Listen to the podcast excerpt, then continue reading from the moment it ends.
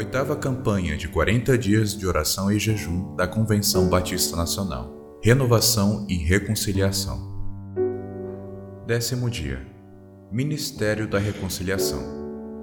Ora, tudo isso provém de Deus, que nos reconciliou consigo mesmo por meio de Cristo, e nos deu o ministério da reconciliação. 2 Coríntios 5, 18. Jesus, logo após chamar os discípulos, os ensinou Bem-aventurados os que choram, porque serão consolados. Mateus 5, 4. A palavra chorar no grego tinha o significado de suportar, levar a carga. Então, chorar pelas almas perdidas, amando-as, suportando e perdoando as suas ofensas, é um desafio possível apenas no espírito.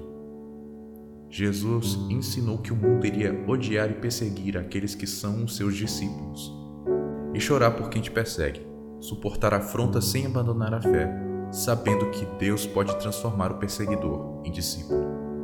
Interceder em oração e jejum, clamar ao Pai, mesmo sendo afrontado por todos, porém crendo que o Consolador tem poder para convencer o pecador do pecado, da justiça e do juízo. Esse é o ministério da reconciliação. Muitos cristãos, à semelhança de Jonas, se omitem e fogem dessa grande missão. Parecem não acreditar na conversão dos perdidos, tal qual fez Jonas, que não acreditava no arrependimento dos terríveis ninivitas.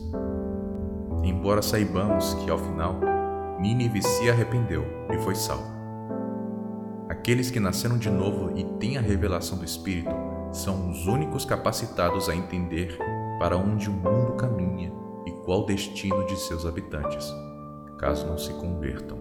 Para isso, recebemos o ministério da reconciliação. A prática das bem-aventuranças é fundamental para que nos lembremos de que somos pecadores, alcançados pela graça, e que ela está disponível aos pecadores que necessitam de reconciliação.